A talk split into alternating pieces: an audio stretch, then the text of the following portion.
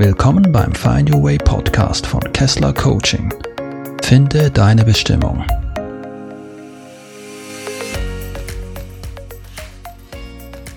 Hallo, liebe Freunde. Es ist so schön, dass du da bist und wir ein bisschen Zeit miteinander verbringen können hier in dieser Podcast-Folge. Es ist eine ganz besondere Podcast-Folge, denn dies wird das erste Interview sein, das hier auf diesem Podcast äh, veröffentlicht wird. Und äh, das wird sicher ganz spannend. Ich hoffe, dass du sehr vieles daraus mitnehmen kannst und profitieren kannst. Bevor wir zum Interview kommen, möchte ich aber noch ein paar kleine Ankündigungen machen. Und zwar, vielleicht weißt du es schon, dass ich immer wieder Meditationen anbiete über Zoom, also online. Und falls du daran interessiert bist, dann kannst du mich am besten auf meiner Facebook-Seite abonnieren oder mir ein Like hinterlassen, weil da poste ich immer diese Termine, wenn wieder so eine Meditation stattfindet. Und wenn du da die Seite abonniert hast, dann bist du immer auf dem Laufenden. Weiterhin möchte ich noch ankündigen, dass ich gerade an einem Kurs arbeite, den ich dann anbieten werde. In diesem Kurs geht es darum, fünf Ziele zu erreichen. Es geht darum, vom Mangeldenken in die Fülle zu kommen. Es geht darum, um Stress zu reduzieren im Leben. Es geht darum, die eigene Schaffenskraft zu entwickeln. Es geht darum, auch ein starkes Selbstvertrauen zu erlangen und vor allem auch die Verantwortung für das eigene Leben zu übernehmen. Das ist ein Kurs, der wird drei Monate Laufzeit haben, den entwickle ich jetzt gerade und äh, ihr werdet dann auch hier mehr Informationen dazu bekommen, wenn es soweit ist. Und auch mitteilen möchte ich euch, dass ich ab Mitte Mai voraussichtlich mehr Kapazität auch haben werde für Coachings. Also wenn du da, wenn du da an einem Coaching interessiert bist, dann bitte melde dich bei mir. Ich werde auch die Möglichkeit haben, einige Coachings dann sehr preiswert anzubieten, falls du jetzt beispielsweise in äh, finanziellen Schwierigkeiten steckst und dir das nicht leisten kannst oder möchtest, dann äh, nimm doch trotzdem Kontakt mit mir auf und äh, dann können wir eine Lösung finden, die auch für dich tragbar ist.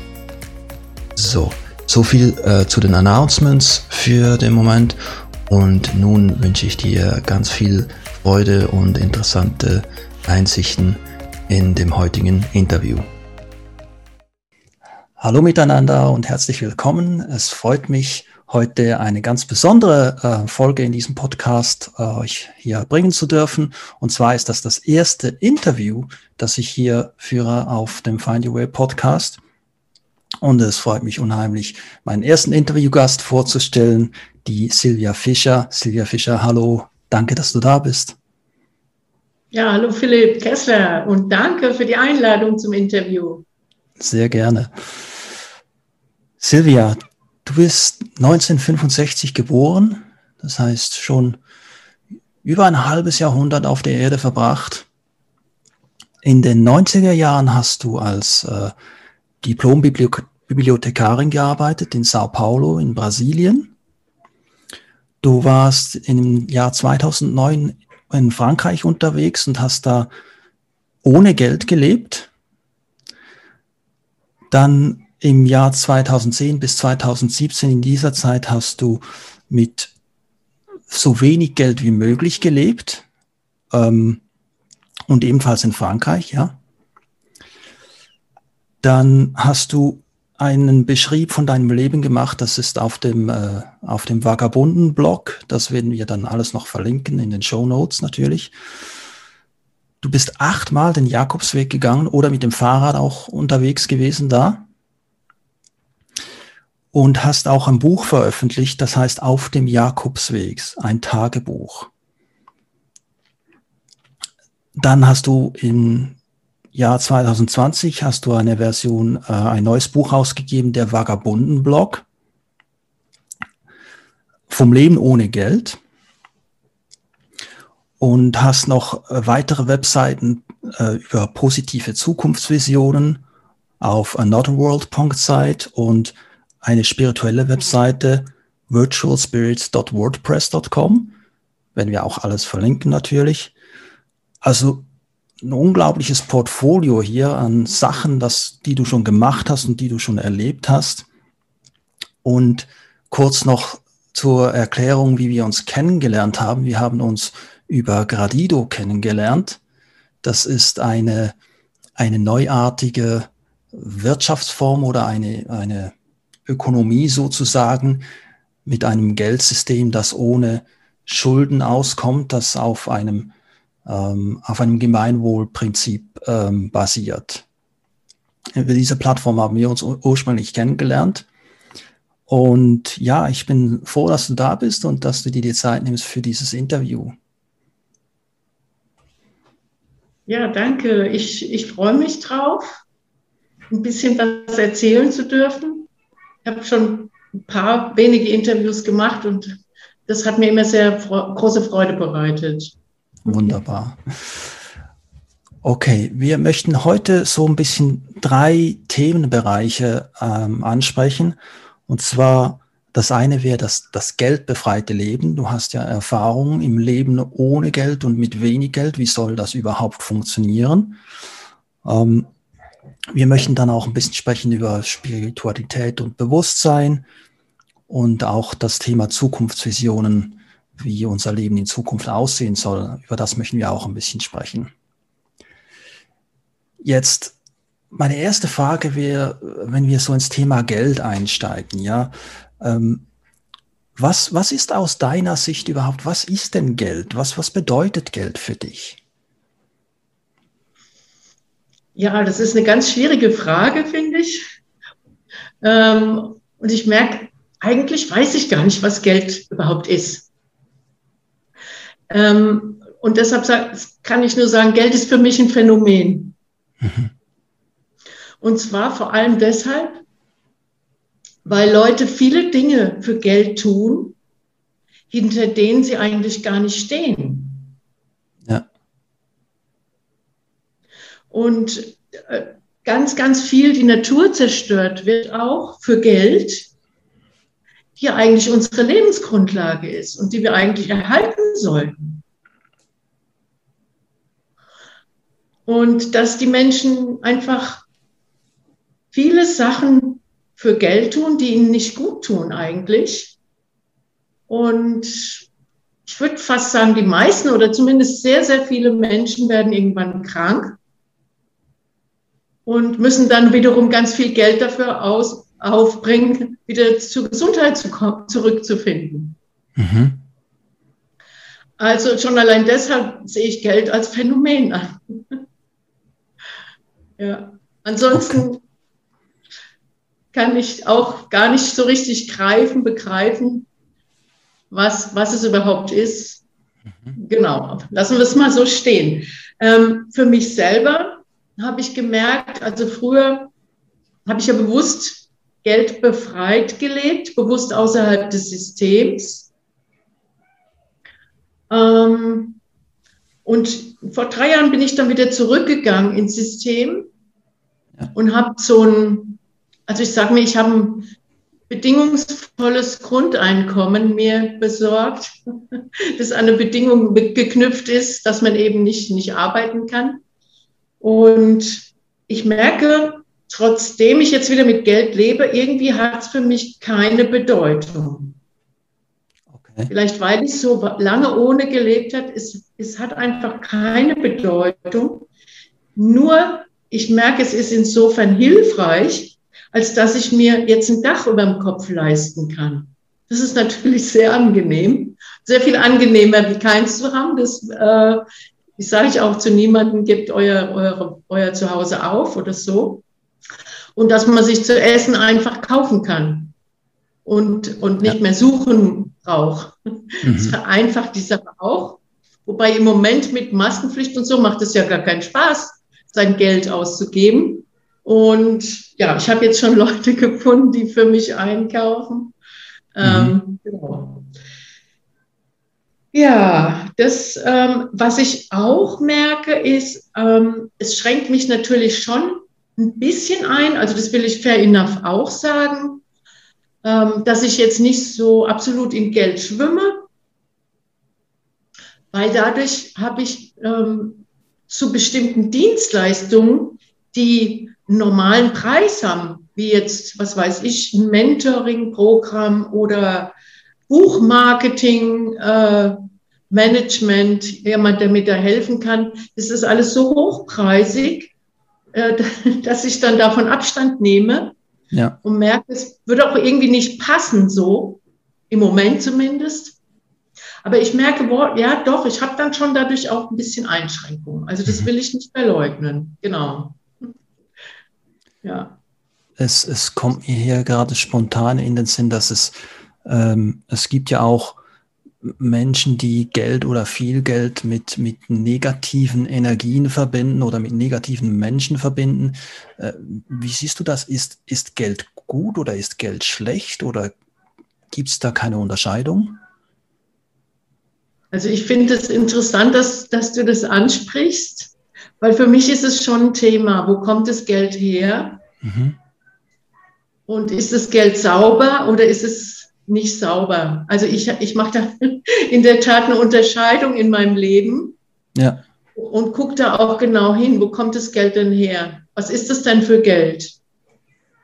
Und ja, äh, genau. Und ähm, hat mich auch ziemlich lange beschäftigt. Mhm. Von wem nehme ich Geld an? Nehme ich Geld an oder sage ich lieber nein? Also wie gesagt, ja. ich komme dem, ich verzichte lieber drauf. da komme ich her und es ist auch immer noch so, dass ich sehr vorsichtig gucke, ähm, was, was, wenn nehme ich von wem an und was mhm. lieber nicht. Weil es negativ besetzt sein könnte. Okay. Mhm. Jetzt hast du ja eben, wie eingangs bereits gesagt, du hast einige Zeit ganz ohne Geld gelebt und auch viele Jahre dann mit nur wenig Geld. Also wie, wie, wie kam das? Wie kamst du zu, überhaupt auf die Idee? Wie kam das zustande, dass du dir gesagt hast, so, jetzt verbringe ich mal ein Jahr in Frankreich ohne Geld? Also das war eine lange Vorgeschichte. Und zwar war das ein Traum von mir. Mhm. Vor vielen, vielen Jahren. Es war ein Traum, oh, ich will ohne Geld leben. Und ich saß damals in München in einer ganz teuren Einzimmerwohnung. Also da war gar nicht dran zu denken, ohne Geld zu leben. Ja. Äh, ich war aber schon im Tauschring. Im Tauschring aktiv und habe dann immer so geguckt, gibt es da nicht jemanden, wo ich tauschen könnte, äh, die Miete gegen, gegen Mitarbeit oder so. Weil das war einfach so mein Traum, das war ganz stark. Und dann habe ich, ähm, dann konnte ich mir die Wohnung irgendwann nicht mehr leisten und bin umgezogen in eine billige Wohnung im Schwarzwald. Und da habe ich dann das Buch von der Heidemarie Schwärmer, das Sterntaler Experiment gelesen. Das hat mich total fasziniert. Also die Heidemarie Schwärmer, das ist die Grande Dame des geldlosen Lebens, also die große. Vorreiterin. Die hat, ich glaube, 15 Jahre oder noch länger ohne Geld gelebt ähm, und ist auch viel aufgetreten damit im, im Fernsehen, hat viele Vorträge gemacht und alles und auch so einen Tauschring initiiert. Mhm. Genau. Und die habe ich dann auch mal persönlich gesehen in Freiburg beim Tauschring. Und es hat mich total inspiriert alles. Und der Traum war einfach da. Und ähm, der war lange da. Und dann ist es einfach so passiert, dass sich das verwirklicht hat, ohne mein Zutun. Ich habe gar nichts getan. Vielleicht auch, weil ich nichts getan habe, dann fiel irgendwann mal mein Geld weg. Das war immer nur befristet und genau, ich hatte irgendwann meine Wohnung aufgegeben. Ähm, ich sage jetzt mal, das war eigentlich nicht, ähm, nicht so die allerglücklichste äh, Fügung, aber es ist einfach so passiert und ich habe dann das Beste draus gemacht. Und mir hatte ein Freund, der auch mal ohne Geld gelebt hat, der war inspiriert von dem Michael Holzach. Der hat ein Buch geschrieben zu umso Deutschland umsonst. Okay, ja. Der ist zu Fuß durch Deutschland und dieser Freund von mir, der hat es ihm nachgemacht und hat auch ein Buch davon geschrieben. Und der hat mir erzählt, ja, in Frankreich kann man ohne Wohnung im, im Süden ganz gut überwintern. Die Franzosen machen es so. Okay. Genau. Wusste ich nicht. Und dann hat mich mein Leben einfach dahin geführt. Ich sag mal, ich habe mich da führen lassen Und mein Leben hat mich dahin geführt, nach Südfrankreich. Und dann gab es aber noch eine zweite, einen ähm, zweiten Grund. Und zwar, ich bin irgendwann mal zum christlichen Glauben gekommen, nachdem ich sehr, sehr weit weg war und bei sehr vielen anderen ähm, spirituellen Gruppierungen, also Buddhismus und Taoismus, ich weiß nicht was alles, ja. ja. Sogar Atheist äh, und so weiter. Und auf einmal bin ich dann äh, ja zum Christlichen, also zu Jesus gekommen. Irgendwie fühlte ich mich von ihm gerettet und äh, habe dann angefangen, das Evangelium zu lesen und auch die Apokalypse. Und da stand eben was drin. Da steht ja immer mal wieder was drin über die Endzeit.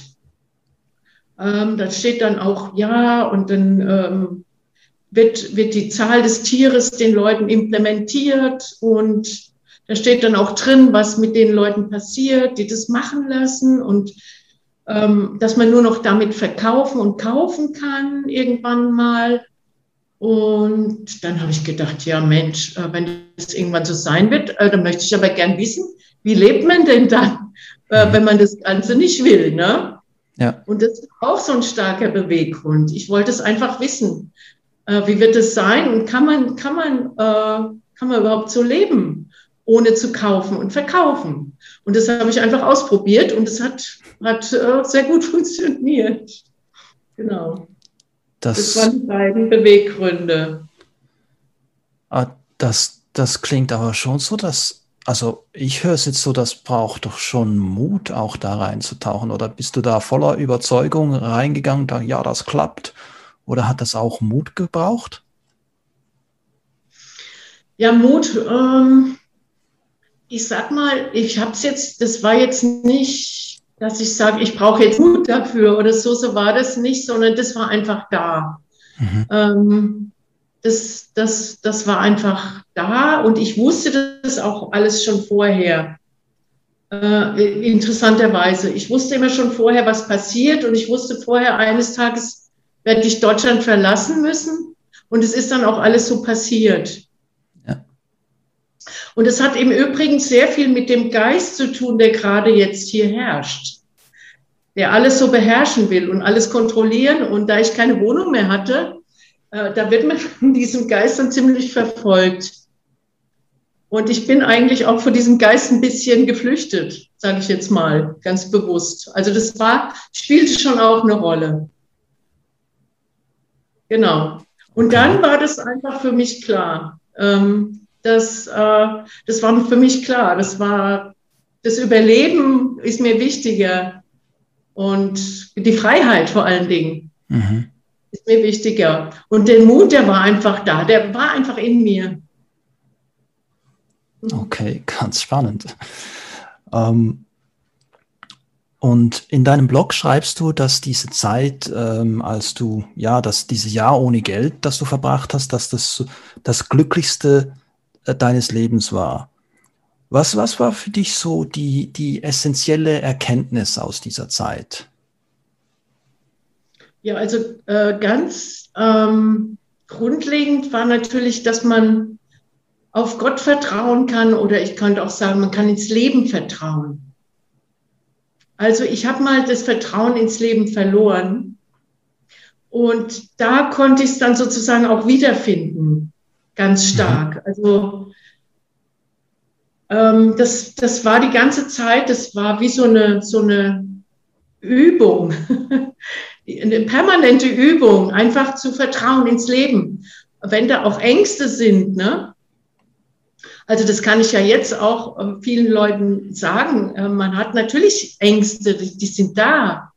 Das kann ich gar nicht verleugnen, aber dass man dann einfach äh, ins Vertrauen gehen kann. Also immer wenn da Angst ist, einfach als Übung zu sehen, ich gehe jetzt ins Vertrauen. Ich gehe jetzt ins Vertrauen und, und dann kommt auch das, was man braucht. Und dann ist auch irgendwie alles da äh, was man wirklich zum Leben braucht, zum Leben, Überleben, wie auch immer. Ja. Und, und alles, was wir wirklich brauchen, kommt zu uns. Also das ist das Faszinierende auch an der Geschichte. Und manchmal, ähm, ja, also ich habe auch gemerkt, man braucht eigentlich fast nichts zum Leben. es war auch so faszinierend. Ähm, vor allem, um, um glücklich zu sein. Und deshalb war ich so glücklich. Einmal, weil ich immer im Hier und Jetzt war, weil ich wusste ja gar nicht, wo ich schlafe nachts.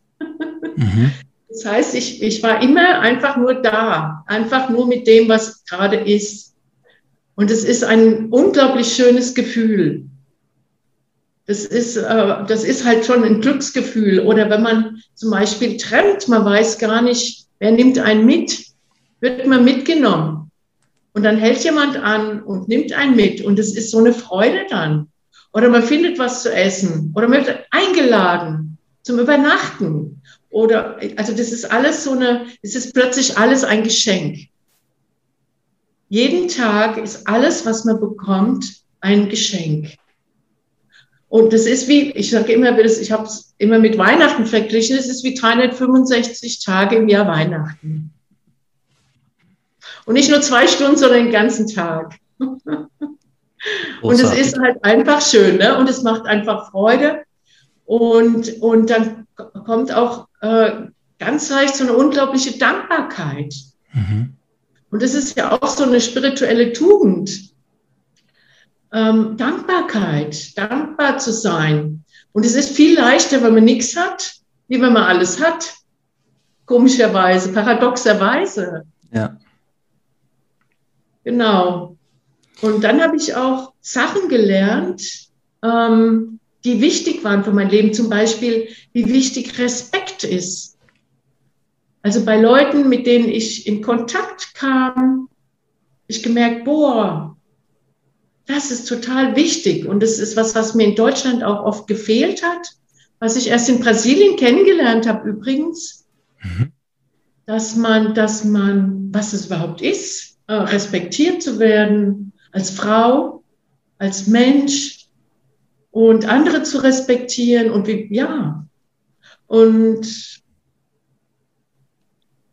zum Beispiel, dass es auch keinen Sinn macht, mit respektlosen Menschen zu verkehren, habe ich auch gelernt. War auch eine wichtige Erkenntnis für mein ja. Leben. Weil das kommt ja immer wieder mal vor, ne? Ja, genau. Ja, das ist ganz spannend, was du erzählst. Ich, mir kam gerade der Gedanke, dass ja diese vielleicht, also einmal vielleicht auch der mangelnde Respekt, das und aber auch der, der Gedanke an Sicherheit oder vielleicht diese Illusion von Sicherheit so ein Phänomen ist von der, ich sage jetzt mal, vielleicht von unserem zivilisierten oder Europa, ja, von dieser, von diesen Industrienationen, wo man sich da einbildet, ja, es ist alles sicher und in der heutigen Zeit, gerade aktuell merkt man ja, nee, so sicher ist das alles ja gar nicht. Dass das also vielleicht da auch, mhm. Dass das vielleicht auch so wie ein bisschen eine Illusion ist, dass es so eine Sicherheit überhaupt gibt.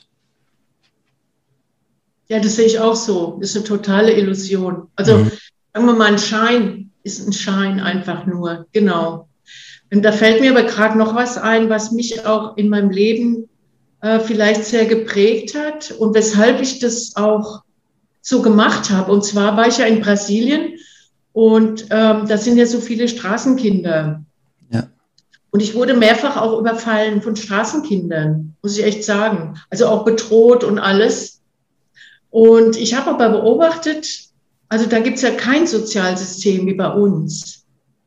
Und ich habe einfach beobachtet, dass die zum Teil auch in diesen Lanchonettis gibt es da, so, so wie Imbissbuden, kann man sagen, ne? aber ein bisschen gehobener. Da kann man dann äh, gesunde Smoothies trinken und so, Vitamine heißen die da und irgendwas essen, sowas Kleines, ne? Und die haben da manchmal kostenlos was zu essen bekommen.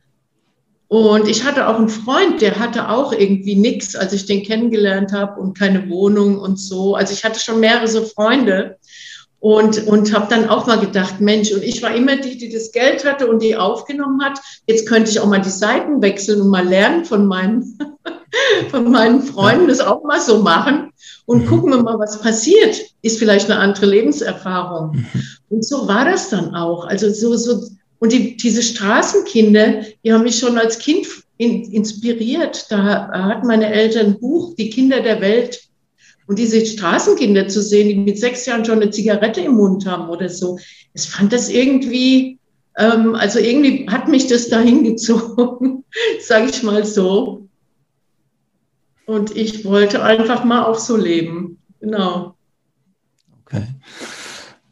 Ähm, wenn wir uns jetzt mal so das Geldsystem anschauen, das heute herrscht auf der Welt, ähm, ja, ich glaube, es ist unübersehbar, ja, es bereitet uns immer mehr Probleme. Und was ist aus deiner Sicht der Grund, weshalb ist unser Geldsystem denn überhaupt so in eine so eine Schieflage geraten und gibt es da überhaupt noch eine Rettung dafür? Macht das überhaupt Sinn? Also meiner Ansicht nach macht es überhaupt keinen Sinn, da noch irgendwie rumzudoktern mit diesem Geld. Und zwar deswegen, also ich sage mal, es gibt nichts zu retten bei mhm. diesem Geldsystem. Und zwar deswegen, weil es Zins- und Zinseszins basiert ist. Und ähm, das macht überhaupt keinen Sinn, weil einfach da die, die Schere zwischen Reich und Arm immer mehr auseinanderklafft. Das sehen wir ja seit Jahrzehnten. Ähm, mit jedem Produkt, was wir kaufen, bezahlen wir einen Teil Zins und Zinseszins. Auch dann diese Schulden, dieses schuldenbasierte Leben. Also bin ich ja auch überhaupt nicht dafür.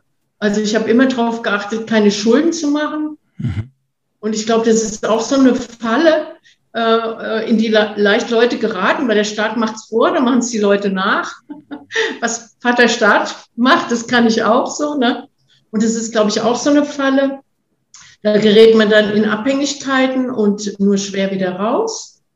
Also für mich macht es nur Sinn, äh, Tauschwährungen äh, ohne Zins und Zinseszins, Regionalwährungen, wie es zum Teil schon gibt. Weil eigentlich ist ja Geld nur eine, einen Tausch, Tauschwährung, um irgendwas gegen, gegen Waren oder Dienstleistungen einzutauschen. Ne? Genau. Und also ich finde, äh, wenn, wenn, dann, also das ist einfach die falsche Basis. Es sind einfach komplett auf einer falschen Basis, auf einem falschen Fundament mit diesem Geldsystem. Genau. Deshalb müsste ein neues her. ich, kann ich dir zustimmen. ähm, wie siehst du das? Ist Geld etwas Spirituelles oder ist das vielleicht so, dass Geld und Spiritualität, dass sich das gegenseitig ausschließt? Ja, also ähm, das ist eine ganz, ganz interessante Frage, die ich mir selber auch manchmal stelle. Also für mich, ich sage ich jetzt mal eindeutig ja. Also für mich, äh, was heißt ja? Für mich schließt Geld und Spiritualität sich gegenseitig aus. Also ich sage jetzt mal von dem Weg, den ich gegangen bin her. Mhm. Also ich bin einen Weg gegangen. Ähm, also ich, wollte jetzt gerne mal zurückgehen, wo kommt es her? Und zwar, bevor ich gearbeitet habe in Brasilien, war ich beim, da muss man ja so eine, so eine Untersuchung machen beim Arzt. Und die Ärztin hat gesagt, ja, ja, Sie können arbeiten, aber ähm, Sie brauchen einen Ausgleich. So, einen Ausgleich. So hat sie das gesagt. Und am Anfang bin ich dann noch ab und zu mal joggen gegangen und so. Aber das ja, irgendwann ist das in Vergessenheit geraten, sage ich mal. Und ich habe die guten Ratschläge in den Wind geschlagen. Und ähm, ja, dann kam es just so in meinem Leben, dass ich irgendwann einen Burnout hatte, weil ich habe viel zu viel gearbeitet, zum Teil 60 Stunden die Woche. Und dann war irgendwann Sense. Und dann konnte ich gar nicht mehr arbeiten. Und dann habe ich erlebt, wow, wie was äh, passiert, wenn man die Batterien zu stark entleert hat. Und dann haben wir, bin ich ja wieder zum Arzt gegangen und der hat mich in den Wald geschickt zum Spazierengehen. Und alle möglichen Ärzte, wo ich hingegangen bin, die haben alle gesagt, ich soll spazieren gehen. genau. Und dann habe ich das gemacht. Dann habe ich das gemacht und habe das angefangen und das mache ich bis heute. Und, und, und zwar um die, ähm, ja, einmal um die Batterien aufzuladen. Also es kostet zwar ein bisschen Energie, klar, sich zu überwinden, das zu machen, ein bisschen was, aber man bekommt viel mehr Energie, als es kostet. Also man kann sich in der Natur richtig aufladen und man kann sich mit der Natur auch verbinden. Und ähm, ich komme her von, ich sag mal, also ich habe dann Julia Camerons Buch, Der Weg des Künstlers, ge gelesen und hatte da so klaren inneren Appell, ich will, ich will jetzt zwei Stunden am Tag einfach, sagen wir mal, mich, äh, einen Ausgleich für mich schaffen, um Gleichgewicht herzustellen und ähm, ja, spirituelle Praxis aufzunehmen, sag ich jetzt mal. Und es kostet, kostete mich ja nichts. Und ich komme jetzt her von diesem äh, christlichen Hintergrund auch, aber auch wenn man sich jetzt die, die also die Mönche anschaut, in, in, in die, die buddhistischen Mönche in ganz Asien, die verzichten ja alle auf alles und gehen nur mit ihrer Bettelschale rum. Ob man also jetzt die buddhistischen Mönche oder in Indien sind es die Sadhus, die verzichten auch auf alles und stehen nur mit der Bettelschale da oder sitzen da. Und hier in den, in den christlichen Klöstern, die Nonnen und Mönche verzichten auch auf alles, ne? auf Hab und Gut, ähm, wobei die noch dafür sorgen müssen, dass Geld reinkommt. Das fand ich jetzt, finde ich jetzt auch nicht so gut. Finde es dann besser in den anderen Kulturkreisen, wo die dann wirklich einfach nur, aber es gibt ja auch diese Bettelorden und so bei uns, also gab es ja, ne? Also es ist ein ähnliches Prinzip. Und ähm, ich sag mal, das ist für mich gelebte Spiritualität, ist einfach eine, eine Praxis zu haben, jeden Tag einfach einen Teil der Zeit seiner göttlichen Anbindung zu widmen. Ja. ja? Und ähm, wenn ich sehe, dass Leute Geld damit machen mit Spiritualität, also ich beobachte das nur, dass es so Leute gibt. Ähm, ich sehe das und ich, ich, ähm, ich sehe es so, wer jetzt zum Beispiel keine spirituelle Praxis hat, der kauft sie sich ein, sozusagen. Mhm. Der, der, der, der bezahlt jemand dafür und der, der gibt ihm dann ein bisschen Spiritualität. Ja. Mhm. Also das ist das, was ich so sehe. Ja. Ich will aber deswegen keinen verurteilen. Es gibt Leute, die, die machen das so und es gibt andere, die, die, die profitieren davon und es ist ja auch nichts Schlechtes äh, an sich. Ich, ich merke nur, für mich persönlich stimmt es halt nicht. Ja, für andere mag es der Weg sein. Also ich bin, ich bin da auch offen, äh, mich zu ändern. Ich, ich sehe ja auch, äh, ein Kloster verlangt auch Geld, wenn die irgendwas anbieten oder so. Ne? Also schon, es ist schon okay auch. Okay. Ja. Ähm, du hast gesagt, dass äh, diese, die Ver Verbundenheit mit der Natur oder die Bewegung in der Natur, dass das so ähm, deine spirituelle Praxis ist. Und gibt es da, gibt's da noch mehr, das du dazu sagen kannst? Was, was hat das mit äh, spiritueller Praxis noch auf sich, die Bewegung in der Natur?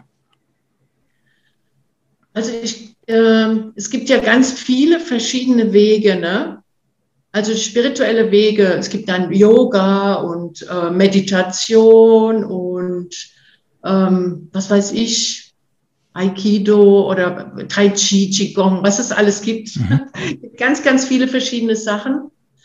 Äh, und, und ich habe das halt dieses Bewegung in der Natur und es ist total interessant. Also man kann sich ja, man kann sich verbinden über die Natur. Man kann sich verbinden. Ähm, und bei mir ist es so, dass es Tradition ist in meiner Familie. Und zwar hat es mein Vater schon getan. Er ist auch jeden Tag spazieren gegangen. Und meine Großeltern väterlicherseits auch. Die haben sich auch jeden Tag bewegt. Und es ist interessant, ich habe einen Freund, der ist eigentlich noch ziemlich jung, also könnte mein Sohn sein in, in Frankreich, mhm. der auch so lebt, wie ich gelebt habe. Im, Im Wagen lebt er. Und der hat gesagt, ja, das ist auch eine keltische Tradition. Das Gehen, das die äh, Gehen in der Natur. Mhm. Oder wenn man auch sieht, ähm, selbst Abraham ist gelaufen. Also dieses zu Gott hingehen oder, oder auch das Pilgern, ja. Äh, also für mich ist es auch, ich genau, äh, bin ja auch so eine Jakobspilgerin, ja, mhm. das auch nicht nur einmal im Jahr zu gehen, sondern jeden Tag ein Stück zu gehen, ne? Und die, also gerade Wald, im Wald zu sein, äh, das hat unglaublich positive Wirkung. Und das wird auch jetzt immer mehr publik gemacht und auch das Waldbaden jetzt äh, ähm, äh, wird, wird äh, immer mehr bekannt und immer mehr Leute machen das und, und laden andere dazu ein. Also ähm, ja, äh, so sehe ich das. Und insgesamt genau, ähm, man verbindet sich, man wird ruhig. Also es hat einen positiven Effekt. Erstens mal, der Körper braucht Bewegung. Also wenn man Krankheiten recherchiert, äh, ich habe ja lange ohne Krankenkasse gelebt, sieben Jahre, und habe dann oft auch für andere recherchiert. Ähm, da war der Grund einer Erkrankung meistens entweder mangelnde Bewegung oder ungesunde Ernährung, also ja. Übersäuerung des Körpers. Ne? Wenn man da recherchiert hat, und es hält also gesund und, und fit. Der Körper braucht es. Die Gedanken äh, werden geklärt. Man bekommt auch Inspirationen. Man kann Sachen verdauen, verarbeiten. Also ich kann es nur empfehlen. genau. Ja, ist, es ist ja, glaube ich, auch ein äh, beliebter Ansatz, vor allem bei Depressionen, dass man sagt, hey, geh in die Bewegung, mach was, beweg deinen Körper, dass das auch bei äh, oder zur Abhilfe gegen Depressionen oft äh, angeraten wird, ja. Ja, das sagt der David Sevan-Schreiber. Mhm. Der schreibt, der hat ein Buch geschrieben darüber, der, die Chemie der Emotionen. Und der redet auch darüber, oder schreibt darüber. Mhm. Genau. Das kann bei fast allem helfen. Ja. Ja, wie ich, ich werde es ein bisschen überspitzt sagen, wir sind ja da, um uns zu bewegen, sonst wären wir ja am Baum. Dann könnten wir einfach stehen bleiben. ähm, jetzt so im, im Zuge der ganzen Turbulenzen rund um äh, Corona und die Maßnahmen, die wir äh, so erleben seit ja, mehr als einem Jahr jetzt schon. Man spricht da oft von so dem Erwachen eines neuen Bewusstseins. Was ist, was ist dieses neue Bewusstsein? Was ist das deiner Ansicht nach? Also für mich ist es jetzt äh, im Großen und Ganzen sich seiner selbst und seiner Taten bewusst sein. Also bei dem, was ich tue, dass ich das bewusst tue. Also dass ich gucke, äh, was, was sind die Folgen auch meines Tuns. Also zum, am leichtesten kann man sagen, wenn man jetzt Fleisch isst, ne? wo kommt es her? Mhm. Was hat es damit auf sich? Was äh, waren das für Tiere? Wie haben die gelebt? Wie sind die gestorben? Äh, wer leidet darunter, dass ich das Fleisch jetzt esse? Vielleicht gibt es da Menschen in der dritten Welt, die deswegen Hunger leiden, weil sie nicht anbauen können, weil dort Futtermittel angebaut werden und sie haben keinen Platz, um sich selber Nahrung anzubauen und hungern deswegen. Oder ähm, der, der Urwald, der für Weideflächen gerodet wurde, das ist ja in Brasilien sehr stark. Das sind hunderte von Kilometern, also tausende von Kilometern eigentlich nur entweder Weideflächen oder Futtermittelanbau. Und es ist eigentlich eine Katastrophe, wenn man auch das virtuelle Wasser noch dazu nimmt, was es verbraucht. Äh, die Gesundheit, die darunter leidet, das Geld, was da an Subventionen reingesteckt wird, also es gibt überhaupt keinen Grund, außer jemand ist krank, ja, und braucht es aus gesundheitlichen Gründen, okay. Ähm, aber sonst gibt es eigentlich Vitamin B12, äh, kann man sich ja auch so zuführen. Also es gibt für mich gar keinen Grund, das zu essen und, und einfach die Dinge bewusst zu tun und sich des, der ganzen, diesen, diesen, diesen ganzen Nebenwirkungen, sage ich jetzt mal, des Eigentums bewusst zu sein. Das ist das eine. Und das andere ist zu gucken, ähm, also was, was passiert in mir? Was, ähm, was ist in mir am Wirken? Also zum Beispiel auch ganz stark, also was mit diesem neuen Bewusstsein einhergeht, ähm, ist für mich auch zu gucken, ja, wo sind Verletzungen bei mir? Wo sind da Wunden? Wo sind da Traumata? Wie kann ich die, wie kann ich die heilen? Wie kann ich die zur Heilung führen? Ähm, vor allen Dingen auch ähm, mit, mit anderen Menschen gemeinsam. Also das ist das, wo ich auch äh, hingekommen bin, äh, gem gemerkt habe, alleine geht es alles gar nicht. Wir brauchen einander, wir brauchen den anderen. Und der andere hat das vielleicht auch. Der hat vielleicht dieselbe Verletzung oder eine ähnliche. Und äh, da können wir miteinander und aneinander wachsen. Und eine andere Sache ist auch, sich über des eigenen Schattens äh, also der negativen Seiten bewusst zu werden, also da Licht äh, in den eigenen Schatten, also das Unbewusste rein zu, reinzubringen und bewusst zu machen. Ne? Das also bewusst sein und sich selbst damit auch mit beiden Seiten, auch den Unliebsamen, sage ich mal, dahin zu kommen, die liebevoll anzunehmen. Das ist ja dann auch ein Stück Arbeit. Ne? Das, äh, passiert nicht von alleine. Also wir haben es zumindest nicht gelernt. Das ist auch so ein Weg, ne? Äh, sich selbst anzunehmen und achtsam, achtsam zu sein im Umgang mit sich erstmal und dann auch im Umgang mit anderen Menschen und im Umgang mit der Natur. Ja.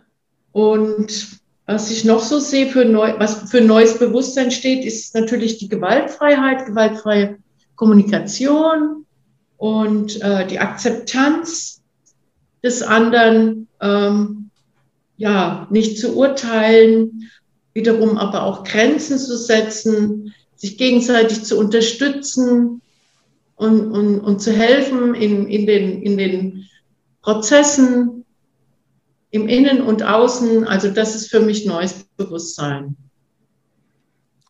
Es klingt, es klingt für mich so ein bisschen wie eine eine Art eine Rückbesinnung auf das Menschlichsein, das wir ein bisschen verloren haben.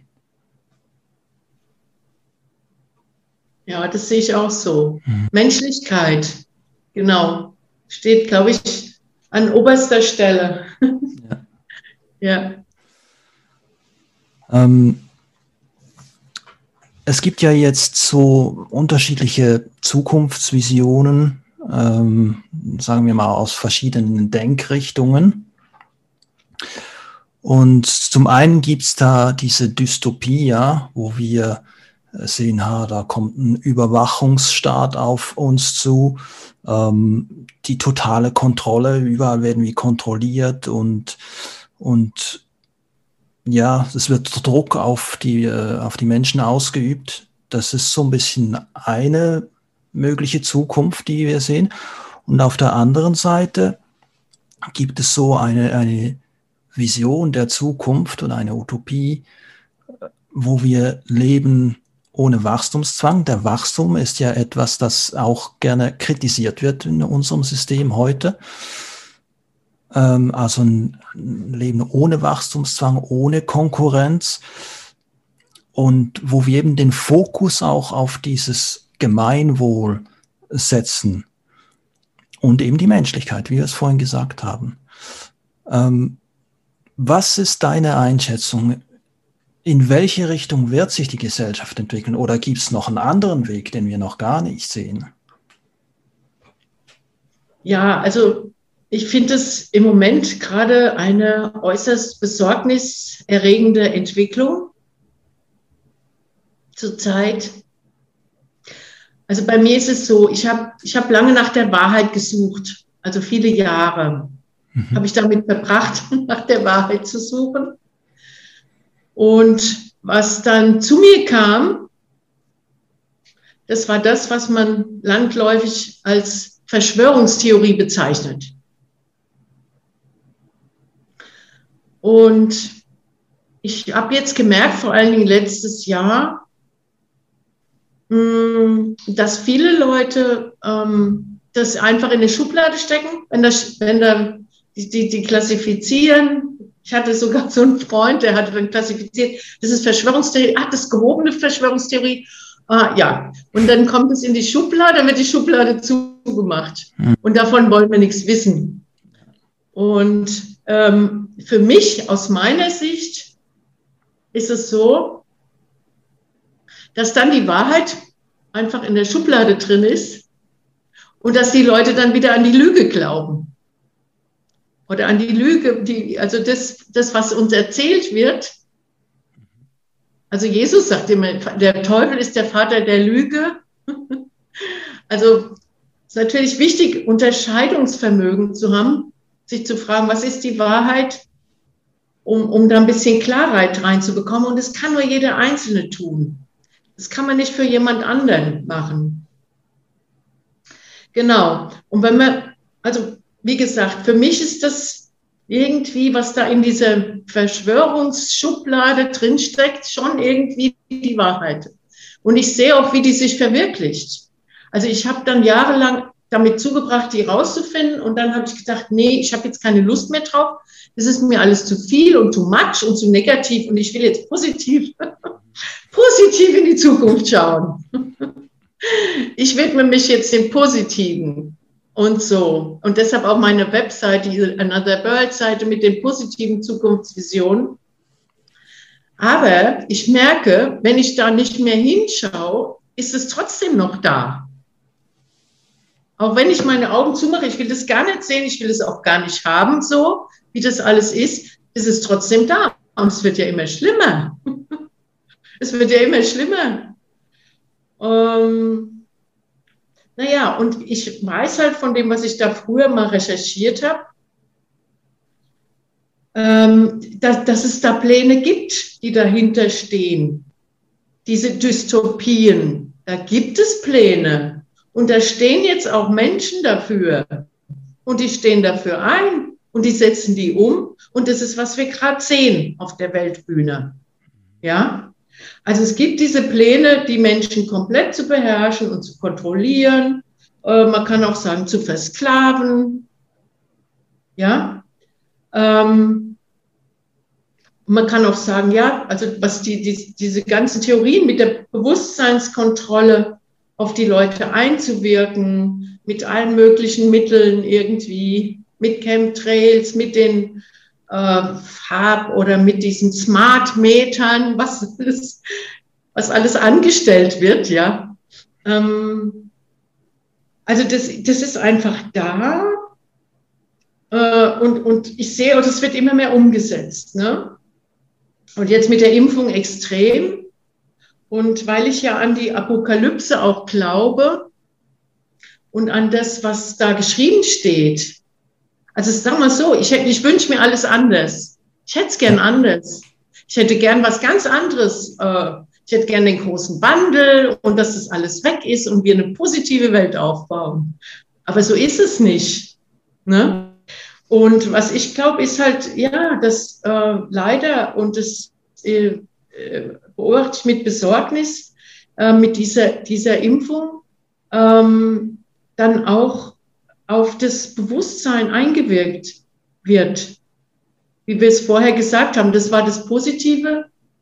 Und also das kam jetzt auch an Informationen zu mir. Ähm, ich muss das leider sagen. Ich kann es auch nicht mehr verschweigen. Äh, es gibt Leute, die sagen, da wird sogar die Seele vom Körper irgendwie äh, getrennt ähm, durch diese Impfung und äh, lauter so schlimme Dinge. Und ähm, ja, dass, dass, dass die Menschen von dem göttlichen Bewusstsein ab, abgeschnitten werden und äh, über 5G ähm, von den Herrschenden kontrolliert und beeinflusst werden. Das, das ist der Plan und der wird gerade umgesetzt. Und das, dafür wurde diese Pandemie inszeniert. Also, und, und irgendwann kann man nur noch mit der Impfung einkaufen gehen. Das ist in Israel schon so, habe ich gehört. Nur noch mit Chipkarte. Ähm, außer in die Lebensmittelläden, da kommt man auch noch ohne Impfung rein. Ja, und dann können wir halt gucken. Also ich kann nur noch mal auf diese Apokalypse verweisen. Da steht irgendwie drin, was passiert mit den Menschen, die die, die, die, die Zahl des Tieres annehmen. Und da können wir annehmen, dass das in der, in der Impfung mit drin ist. Da gibt es so ein Patent 060606, was von Microsoft im März 2020 ähm, wurde das äh, wie es beantragt, angemeldet, das Patent. Ja. Und dass das mit per Mikrochip äh, auf jeden Fall implementiert wird. Ein, ja, also ich, ich, ich persönlich gehe davon aus, und davon bin ich aber auch schon vor einem Jahr ausgegangen, dass das so sein wird. Und ähm, genau, also wir haben es bisher noch nicht geschafft, das alles zu verändern. Und was ich so sehe, ist, mit allergrößter Wahrscheinlichkeit werden dann die Leute, die geimpft sind, die werden dann in der Dystopie leben und die Leute, die gesagt haben, nee, also ich mache das nicht, äh, ich vertraue darauf, dass wir, dass wir auch so leben können. Und dafür habe ich auch mein Buch ja veröffentlicht, äh, mhm. vom Leben ohne Geld, der Vagabundenblog, ja. um den Leuten Mut zu machen, äh, uns und ins Vertrauen, ins Vertrauen zu führen. Wir können ohne das ganze Leben. Wir brauchen uns, also für mich kommt es ja der Unterwerfung unter die neue Weltenordnung gleich, diese Impfung. Und wir mhm. brauchen uns dem nicht zu un unterwerfen. Wir können auch ohne leben. Und mhm. dann können wir freie Menschen sein und können das goldene Zeitalter kreieren. Und ob wir das kreieren können mit, mit der Impfung und so, das weiß ich nicht. Ehrlich gesagt, ich, ich habe da meine Bedenken und die möchte ich auch äußern. ja. Also, wenn ich, wenn ich das richtig verstehe, dann tönt das für mich so, dass du sagst, ja, es ist, es ist sozusagen die freie, die freie Entscheidung jedes Einzelnen, in welche Zukunft er sich begibt, in die Dystopie oder in die Utopie. Ja? Ja, leider. Also ich habe auch versucht, Menschen zu retten, sage ich jetzt mal, zu überzeugen, aber die, ich merke, da bewegt sich nichts. Ich kann es nicht, es tut mir leid. Mhm. Und ich muss das jetzt dann auch äh, sein lassen. Mhm. Also genau, diesen Kampf gegen, gegen Windmühlen aber natürlich möchte ich gerne äh, Leute äh, erreichen. Ich möchte natürlich, also ich kann mir auch nicht vorstellen, mit genmanipulierten Menschen äh, ähm, das goldene Zeitalter zu kreieren. ja. Also was ich noch sagen wollte, die Lösung ist, also die, ich sage mal, die Lösung für mich, also ich weiß, es gibt auch spirituelle Lehrer jetzt, kommt auch raus, die äh, auch für, für die Impfung reden. Und mhm. ähm, ich habe da meine Bedenken. Also ich sage das ganz klar, ich weiß nicht, ob man da durchkommt damit, äh, die, die Impfung umzuprogrammieren in was Positives und so nur positiv zu denken und dann kann die Impfung einem nichts anhaben. Ähm, ich weiß nicht, ich weiß nicht, ob man damit durchkommt, ehrlich gesagt. Mhm. Und deshalb ist für mich die sicherste Lösung, ist immer noch an Gott zu glauben, an Jesus zu glauben. das ist die sicherste, äh, die größte Garantie, ja, das goldene Zeitalter zu erleben. Okay. Das war ganz spannend. Danke für deine Einschätzung. Ich habe noch eine letzte Frage für dich. Und zwar, stell dir vor, es kommt ein junger Schüler zu dir und er möchte von, äh, von deiner, aus deiner Lebenserfahrung etwas lernen. Welches wären so die drei wichtigsten Ratschläge, die du diesem jungen Menschen auf den, Lebensge auf den Lebensweg geben würdest?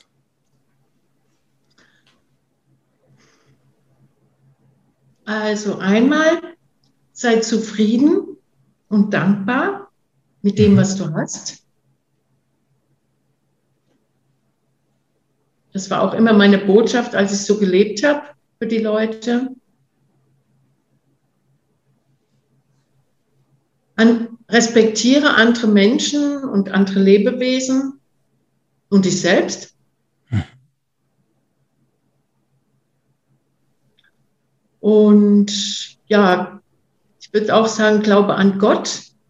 Also der kann männlich oder weiblich ausgelegt werden. Elohim steht da in der Genesis, ist männlich und weiblich im Übrigen. Also damit meine ich den göttlichen Kern in uns. Also das Gute und die Liebe ja. steht für mich, für Gott, das Gute und die Liebe. Und äh, an den lebendigen, auferstandenen Jesus als spirituellen Meister. Also es gibt ja viele spirituelle Meister, aber das kann ich sagen, dann bist du auf der sicheren Seite. Der kann dich durch alles durchführen. Silvia, ich danke dir von Herzen für dieses Gespräch. Vielen Dank für deine Zeit und dass du uns alle deine Einschätzungen und, äh, geteilt hast und uns an deiner Lebenserfahrung teilhaben lässt. Vielen Dank. Danke auch, Philipp. danke fürs Interview. Sehr gerne. Dankeschön. Ich hoffe, das Interview hat dir gefallen und du konntest etwas daraus mitnehmen. Bitte hinterlass doch auch gerne deine Kommentare hier auf YouTube beispielsweise und lass uns darüber austauschen über dieses Thema. Wenn dir meine Arbeit gefällt und du mich unterstützen möchtest und ja, vielleicht jetzt gerade kein Coaching brauchst, dann würdest du mir einen riesen Gefallen tun, wenn du deine Familie und deine Freunde auf mich und mein Angebot aufmerksam machen würdest, wenn du meine Inhalte teilst und äh, kommentierst auf Facebook zum Beispiel oder auf Instagram oder auch auf YouTube natürlich und damit äh, möglichst, dass so viele Menschen wie möglich meine Inhalte sehen können. Dafür wäre ich dir sehr dankbar. Ich danke dir für deine Aufmerksamkeit, dass du hier dabei warst und wir ein bisschen Zeit miteinander verbringen konnten. Ich wünsche dir alles Gute und bis zum nächsten Mal.